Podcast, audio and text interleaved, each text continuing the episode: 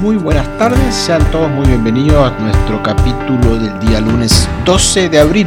Y hoy día estamos con un nuevo auspiciador que nos acompaña, BCC, expertos en soluciones logísticas. Nos hacemos cargo de toda la cadena logística, de tu importación o de tu exportación.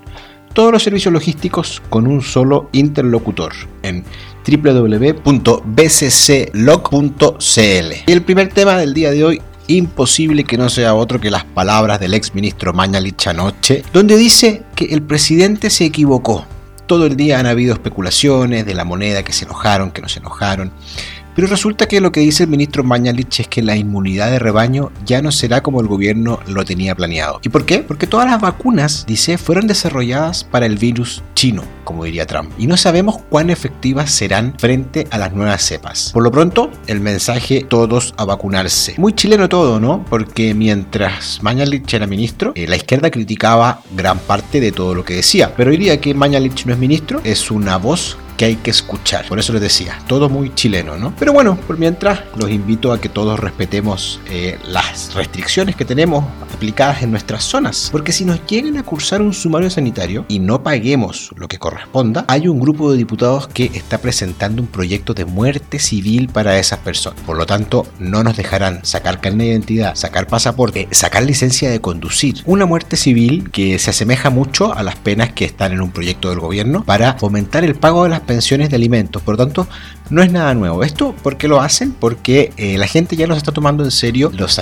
los sumarios sanitarios y menos las restricciones que están corriendo en cada una de nuestras ciudades. La segunda clave del día de hoy tampoco podemos dejar de hablar de ella, es la encuesta CADEM, pero no para analizar los números, sino que para que conversemos sobre los factores claves que esto demostró. Primero, Lavín se consolida como el más competitivo de la centro derecha, no hay nadie que le gane. Segundo, la izquierda democrática, la ex nueva mayoría, la ex concertación, están huérfanos porque sus candidatos están literalmente al 3 y al 4 el 3 y el 4% cada uno. ¿Quién está capitalizando entonces? Giles, Pamela Giles y Daniel Jau. La tercera, la tercera clave que nos entrega esta encuesta es que, es una opinión muy personal, no habrá primarias en la oposición.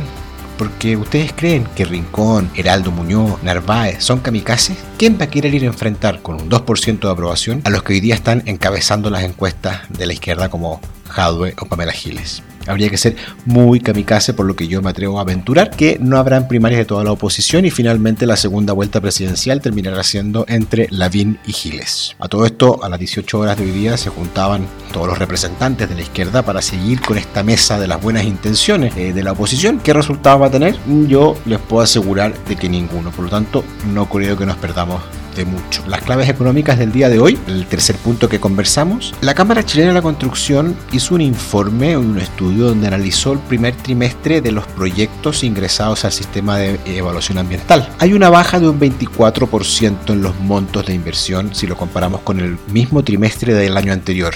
Son casi 5 mil millones de dólares los que tenemos en este 2021. Y en cuanto a los tiempos de aprobación, las aprobaciones del primer trimestre del 2021, de este año que estamos viviendo, ha sido de 14,2 meses en promedio. Y el 2020 fueron de 11,3. Por lo tanto, además de tener menos inversiones este año, nos estamos demorando más en aprobarla, un tiempo promedio de 11% más durante este año. Si estamos dentro viviendo una crisis económica y necesitamos agilizar la inversión, el gobierno tiene que poner aquí sus fichas, agilizar estos procesos de evaluación ambiental que siempre son tediosos. Cuarto punto del día de hoy, punto internacional, China para variar sorprende y acaba de lanzar su primera moneda digital, se llama Cyber Yuan y con esto logra dos cosas. Primero, hacer seguimiento en tiempo real al gasto de los ciudadanos, algo que podría ser eh, muy criticado en, sociedades como la nuestra.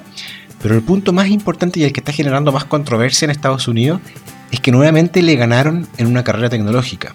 Están tan preocupados en Estados Unidos que hoy día se encuentran analizando el dólar digital. Este Cyber Yuan ya lo han probado 100.000 personas que gastan las ayudas del gobierno a través de una aplicación especial para ello. Y a propósito que estamos hablando de China, no se olviden que hoy día nos acompaña nuestro nuevo eh, auspiciador, BCC, expertos en soluciones logísticas. Bonus track del día de hoy. Tenemos dos puntos para conversar. El primero de ellos, ley de migraciones. El presidente Piñera viajó al norte del país ayer domingo para promulgar esta ley que básicamente, según las palabras del propio gobierno es para ordenar la casa y para poder establecer las reglas y las prioridades por las cuales nosotros estamos dispuestos a recibir migrantes. Pero en Perú no lo ven tan así, porque el comercio de Lima publicó en su portal y dice el gobierno de Piñera establece las bases para poder deportar a los inmigrantes que lleguen a su país. Entonces lo están viendo por el lado negativo. Y el otro bonus track que tenemos para el día de hoy son las elecciones que vivimos este fin de semana. En Ecuador, después de 14 años, la derecha vuelve al poder a través de Guillermo Lazo, sacando y derrotando al sucesor de Rafael Correa. En Perú, en tanto, pasaron a segunda vuelta dos candidatos, uno de la izquierda,